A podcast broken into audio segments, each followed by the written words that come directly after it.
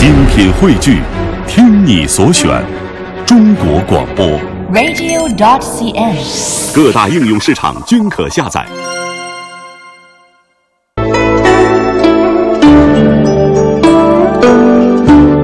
品读中华人物，启迪智慧人生。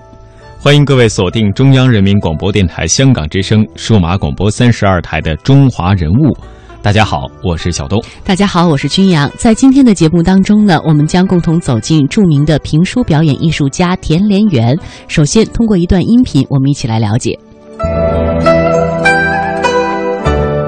田连元，著名评书表演艺术家，一九四一年出生于长春，十七岁登台开始说长篇评书。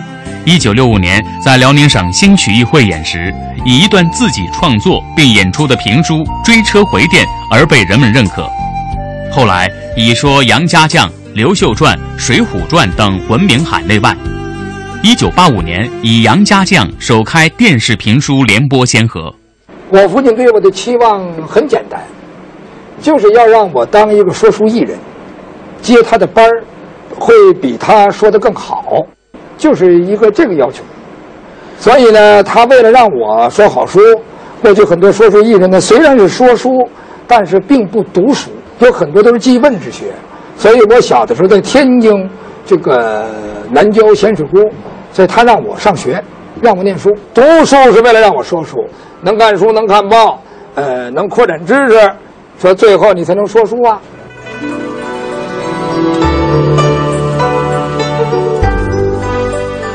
中华人物今天和大家分享的是田连元。那么，像刚刚介绍的，田连元在一九四一年出生于长春市，祖籍呢是河北省的盐山县，出身说书世家。祖父是著名的沧州木板艺人，父亲田庆瑞先说东北大鼓，后改说西河大鼓。童年的田连元随父母流迹浪迹江湖，在一九四八年定居天津的咸水沽。上学读书的时候，被金师附小三分校评为全校唯一的模范儿童。那读书五年，因为父亲生病而辍学从艺，没有获得一纸文凭。他靠借同借读的同学的课本，自学完成了初高中以及大学的文科课程，并在学艺之暇遍读名篇杂著，开拓视野。在天津济南一带。他开始演说长篇评书，他是一位将评书引入电视的表演艺术家。那么接下来的时间，我们也通过一小段田连元先生的评书，来感受一下他演播评书的魅力。程咬金牵着马来到这大院这儿，一看院子里边一伙年轻人正在那练武术，程咬金牵着马就进来了。刀把着手站在那儿，瞅这伙年轻人在那儿练。他一看有两个年轻人呐，正在底下打拳，靠在身边这一堆年轻人，有蹲着的，有站着的，在这儿看。程咬金下意识的就说了一句：“嘿，这武术练的不怎么样。”程爷那是大嗓门啊，他虽然是不经心的说了这么一句，身旁的年轻人可就听见了。其中有一个小伙子一回头，有评论这样介绍田连元，说他动作洒脱的时候，他是跨虎登山的皇帝刘秀；满口山西方言的时候，他是足智多谋的宰相寇准；提辖鲁智深是他，都头武松是他，梁山一百零八将都是他。一张嘴说尽天下事，一个人穿越古今时空，一斗扇烟风重新过眼。他有意打破传统评书的表现模式和城市化的语言，他加强了语言的生动性、形象性和生活化，丰富表现技巧，增强视觉效果。他在评书当中塑造过的皇帝、将军、盗贼、平民等各种形象都深入人心。幽默的表演风格被人称之为是田氏风格。嗯，那像我们昨天也提到过，相声里面啊有帅、买、怪、坏四种风格。帅呢，就是说台风稳健、大气、儒雅、沉雄，不温不火，潇洒自如；而买啊，就是嘴皮子利索、气某的足，多用贯口等丰富的剧情。怪呢，就是指嗓音特殊、剑走偏锋，收到奇效。而坏就是指的机智幽默、诙谐、多抖包袱，用来关照评书。袁阔成先生站着帅字，刘兰芳女士站着买字，单田芳先生站着怪字，而田连元站的恰恰就是这个坏字，特色鲜明，自成一家。人物穿越时空，人生启迪智慧，人文润泽心灵，人性。彰显力量。香港之声，中华人物，为你细数那些被历史记住的名字。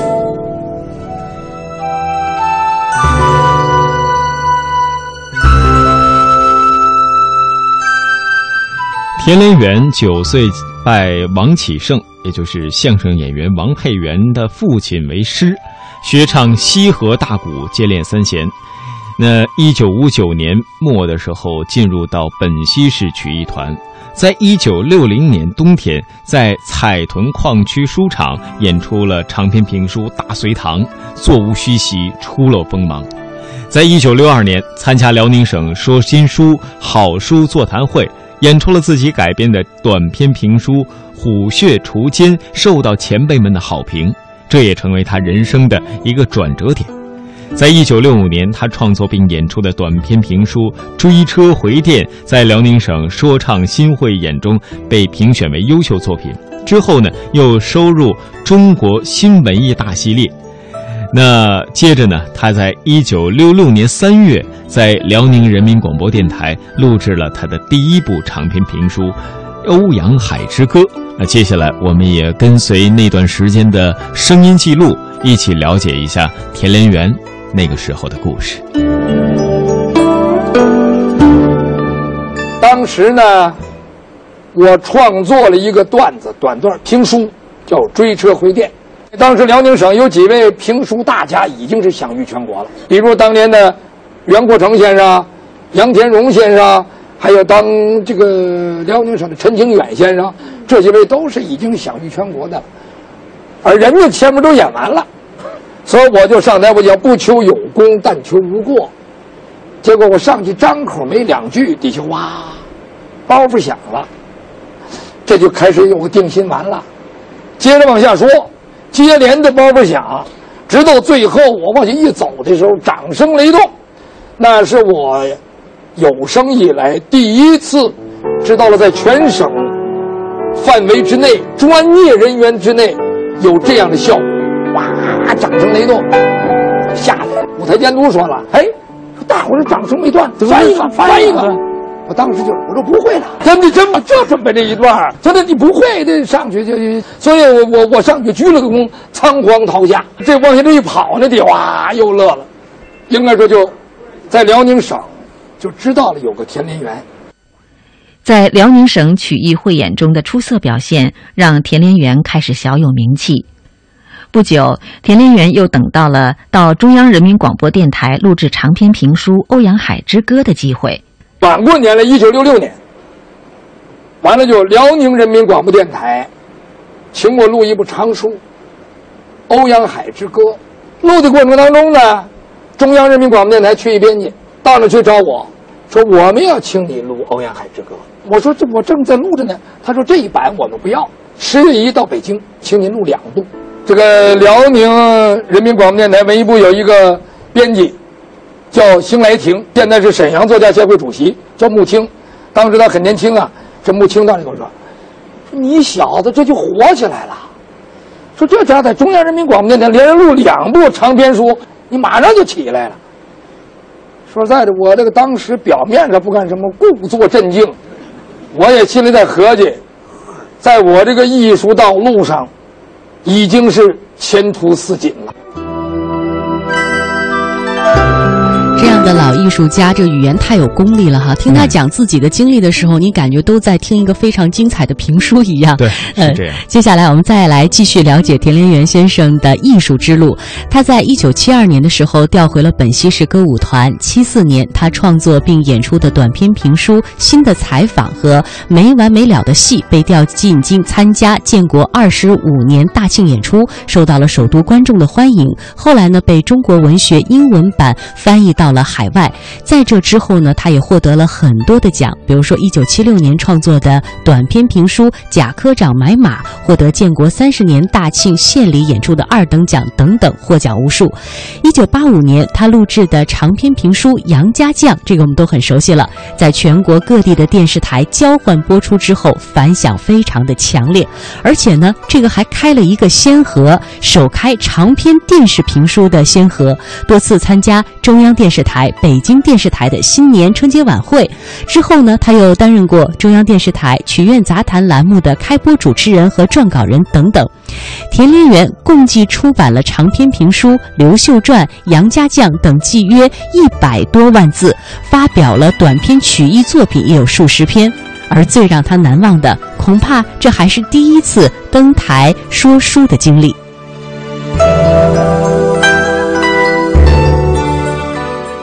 五年级，一个文凭都没有，我能干什么呢？那个时候，我父亲想让我说书，说书，说书对我很遥远。我会说书吗？因为我得模范儿童得那个奖的时候，老师给我写了个稿，我在台上念的乌七八糟、乱七八糟，老师下来都说念的什么呀你呀？我当时就想啊。你要问一百个人说这孩子能说书吗？肯定一百个人都说他不能。我自个儿也觉得我不能说书，但是愣让我说书。所以我老说啊，人生就是个大谜语。青少年看到的是谜面中老年看到的是谜底。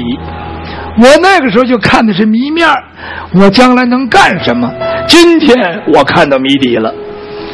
我父亲让我上台，上台一说就垮了。我可不像人有的歌星、影星，一出来一个戏火了，一首歌火了，我上去一说垮了。完了之后，我就跟我父亲说：“我说我干不了这个。”我父亲说：“你不干这个干什么呀？”我说：“我我自个儿找找门路，我想参军。”父亲不让去，我想考戏校唱京剧，不让去。我想进天津歌舞团弹三弦，一个月三十三块六毛六。我父亲说：“你一个人够了，你妈呢？你妹妹、你弟弟呢？”父亲有病，家庭生活靠我抚养。我说：“我说书没人听啊。”还非逼着我说书，这不是逼着我挨饿吗？父亲说：“说着说着就有人听了。”这个理论很浅显，但是我后来想啊，也很自然。是啊，非逼你说书，你就得琢磨，你就得执着，你就得不能放弃，你就得研究它。英国首相丘吉尔到牛津大学去做演讲。题目就是成功的秘诀。丘吉尔上去之后说了：“说我的成功秘诀就三句话：第一，不能放弃；第二，不能放弃，不能放弃；第三句话，不能放弃，不能放弃，不能放弃。完了，团里边有一块空地，就是有个场地没人去，因为晚上演完了嘛。”那个演员得骑着自行车自个儿回来，没有公交车。我一看，机会来了，我说我去，就这么去了，去了，把我多年来积累的胸中的这些个东西，我都展示出来。到那一说，火了，天天满座。我当时就想啊，我在偏远地方，我能说说说火了，没人知道啊。怎么能让他们知道呢？到了一九六五年，辽宁省搞一个曲艺汇演，我创作了一个段子，叫《追车回电》短篇。我这一说，一个段说完了，底下掌声骤起，那包袱接连的汪汪的，哎呀，把我自个儿吓着了。我一想，哦，我说感情这玩意儿能火呀，在这儿火了，全省火了，哇的一下子，大伙儿都认识我了。中午吃饭一进食堂。我就觉得多少双目光投奔向我，他说：“就就这小伙就这小伙他说的挺新啊，怎么的？所以艺术创作呀，有很多东西呀，是始料不及的。人物穿越时空，人生启迪智慧，人文润泽心灵，人性彰显力量。香港之声，中华人物。为你细数那些被历史记住的名字。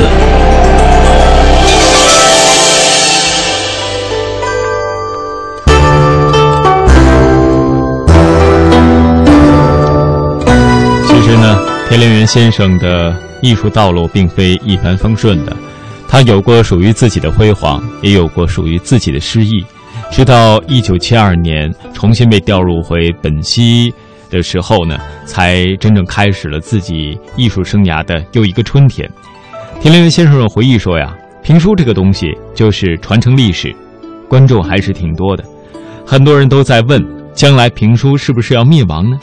他说：“听评书、听故事，这些都是评书的观众。人要还人要是还说话，评书就不会灭亡。”评书艺术随着时代的发展、科技的发展，这也是在适应环境，它也在外延和改变自己。同时呢，他还提到，现在的广播就有了广播评书，有了电视就有了电视评书，而有了网络，为什么不能有网络评书？有了手机，为什么不能有手机评书？甚至还有了动漫，那我们可以试着在动漫评书上下下功夫。有了电视专访栏目，有了电视专栏栏目，就有了讲故事。讲故事也是一种评书的形式。他还提到了像王刚讲故事、巩汉林讲故事、牛群讲故事，这些演小品的、说相声的都不演小品、说相声，都开始回来讲故事了。这也说明评书的生命力很强。加强了电视手段，这也是必然的，因为现在有了全新的平台和手段，为什么不使用呢？就像现在的动漫评书一样，中央电视台的动漫评书《隋唐演义》，整个评书用的就都是动漫手段，这也是一种形式的创新。那么接下来的时间，我们也一起了解一下田连元先生自己讲述的和电视评书的渊源。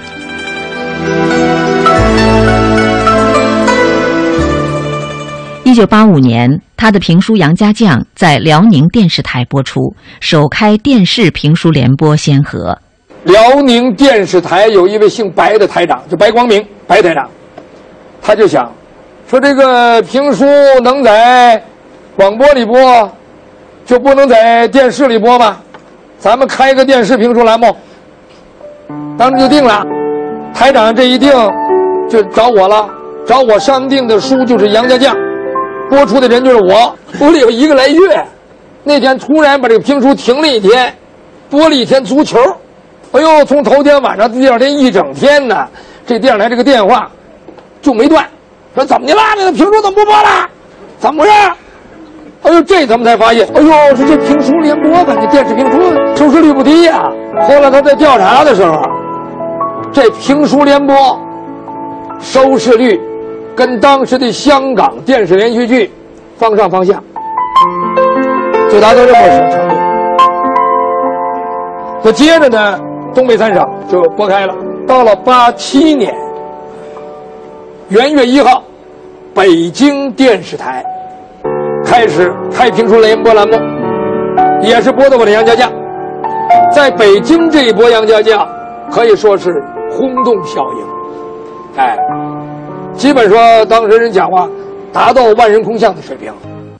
曾经有这样几句话来描述评书艺术对演员的严格要求：一要声音洪亮，二要顿挫迟急。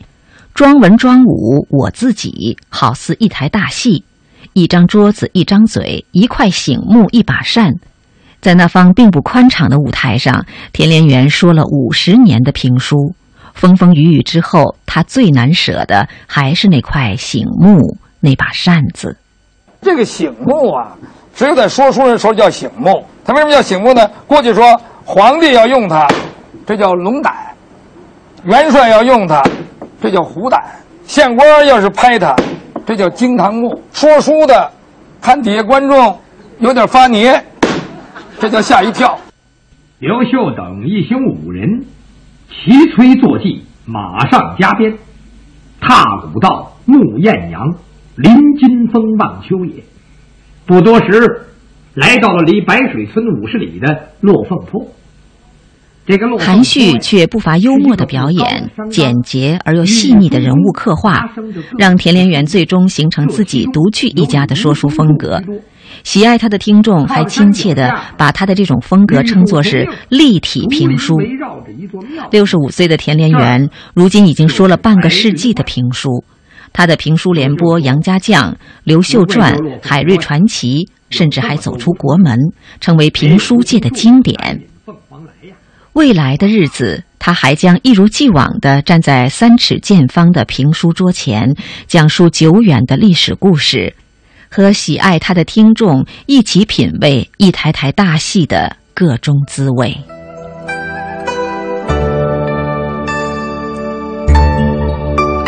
刚刚我们听到的那段音频采访当中说，田连元先生六十五岁，但其实田连元先生现在已经年过七旬了。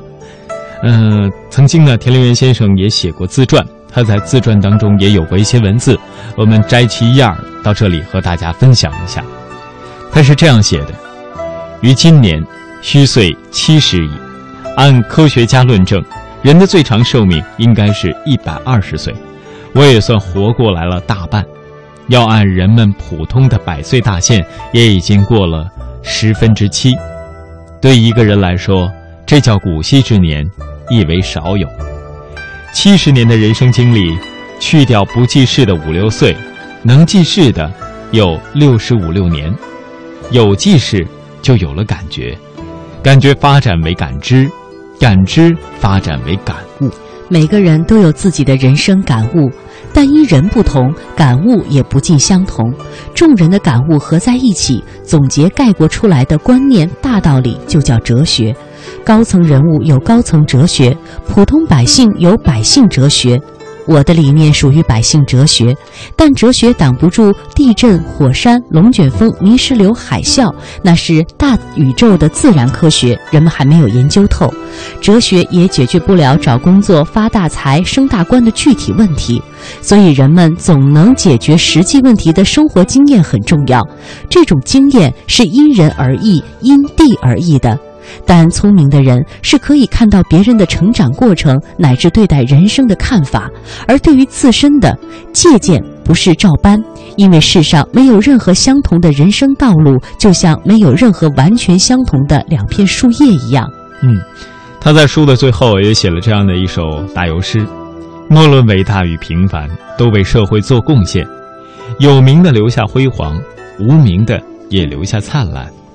如今五彩斑斓的地球村，乃是众人所见。历史的丰碑，是全人类的纪念。在今天节目的最后，我们也用田连元先生的长篇评书《隋唐演义》的片段来结束今天的节目。同时，也欢迎您在每天晚上的七点三十分收听我们的重播。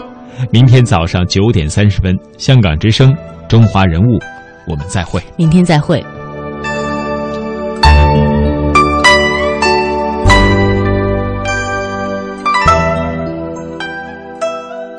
行家能说这话吗？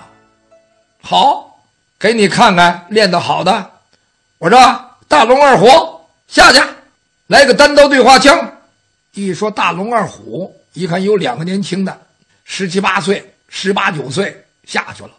呼，这二位，一个抄起花枪来，一个提了起一把单刀来，到场子底下，两人枪对刀。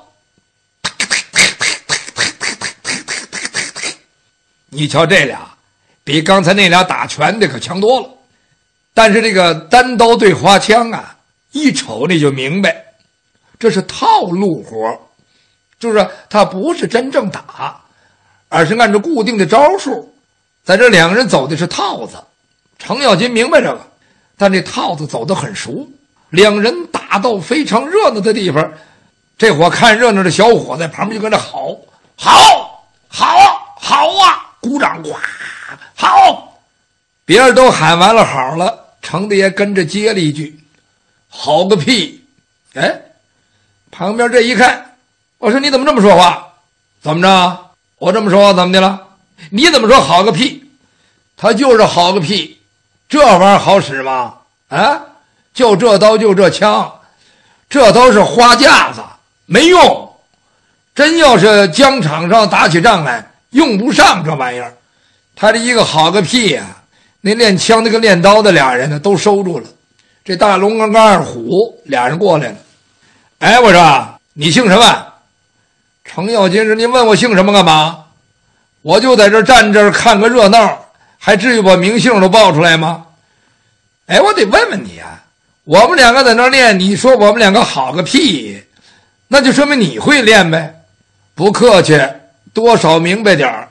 哦，你多少明白点你下去，你练一趟，我们看看怎么样。我练一趟啊，我想跟你们练一趟。我现在有点累，你瞧那我马没？我那马上面挂那斧子，那就是我的。这几个小伙子一看马上挂那斧子，车轮斧。心想：“哎呦，这小子看来真是练家子，这家伙事儿还带着呢。哎，你把那斧子甩他，给我们瞧瞧，甩他给你们瞧瞧。哦，我黑不说白不说，走道在这路过，看你们练两下子，说你们练的不怎么样，你们就让我给你们耍一趟，给你们瞧瞧。你以为我是打把式卖艺的啊？我是靠这卖钱的，没工夫伺候你们。”那你没工夫伺候我们，干嘛在这跟我们等于喊道好？说我们好个屁！你们这几个小子想长长见识、开开眼，想看看吗？想看看？告诉你们，我是走道的，走到这儿我累了，肚子我也饿了，现在还没吃饭呢。你们这地方还没有饭店，你说这穷乡僻壤，这村子里边怎么连个开小饭店的人都没有？你要是管我顿饭。我吃饱了喝足了，我就给你们练一趟。这大龙跟二虎两人一听，行哎，我说你等着，我们这饭马上就来了。话言未了，就听外边有人喊：“饭来啦！”进来两个人，挑着两副挑子。头前这位呢，挑着两桶，里边是大米小豆干饭。后边这位呢，挑着两桶，都是前面一桶是清炖牛肉。后边那桶是白菜豆腐，还提了一个瓦罐子，瓦罐子里边是老烟咸菜条，把这东西往这一撂，紧跟着有人挎一筐跟进来了，这里边都是碗的、筷子的，来吧来吧来吧，快吃快吃快吃快吃快！大伙稀里糊涂都过来，这大龙就说了：“哎，我说这位，你不是饿了吗？你先吃啊！程咬金说别呀，我先吃，你们大伙也跟着吃啊！”是吧？你们也得饿呀，折腾一上午了，对不对？说着话，程爷还不客气，抓过碗来，这就盛饭。盛完了饭，又用一个碗呢盛了一碗牛肉，放这儿了。拿起筷子来，把那老爷咸菜夹了一柱子，放在这牛肉碗里头。哎，几位，你们都吃啊！你们都吃啊！我也不客气了啊！程大爷是真饿了，稀里呼噜一扒拉，半碗饭就先进去了，一边吃着饭。程咬金嘴里边还叨念：“哎，完了完了，现在是落配的凤凰不如鸡呀！现在吃这玩意儿了，哼！哎呀，玉液琼浆也喝不着了，山珍海味也吃不上了，今非昔比呀！”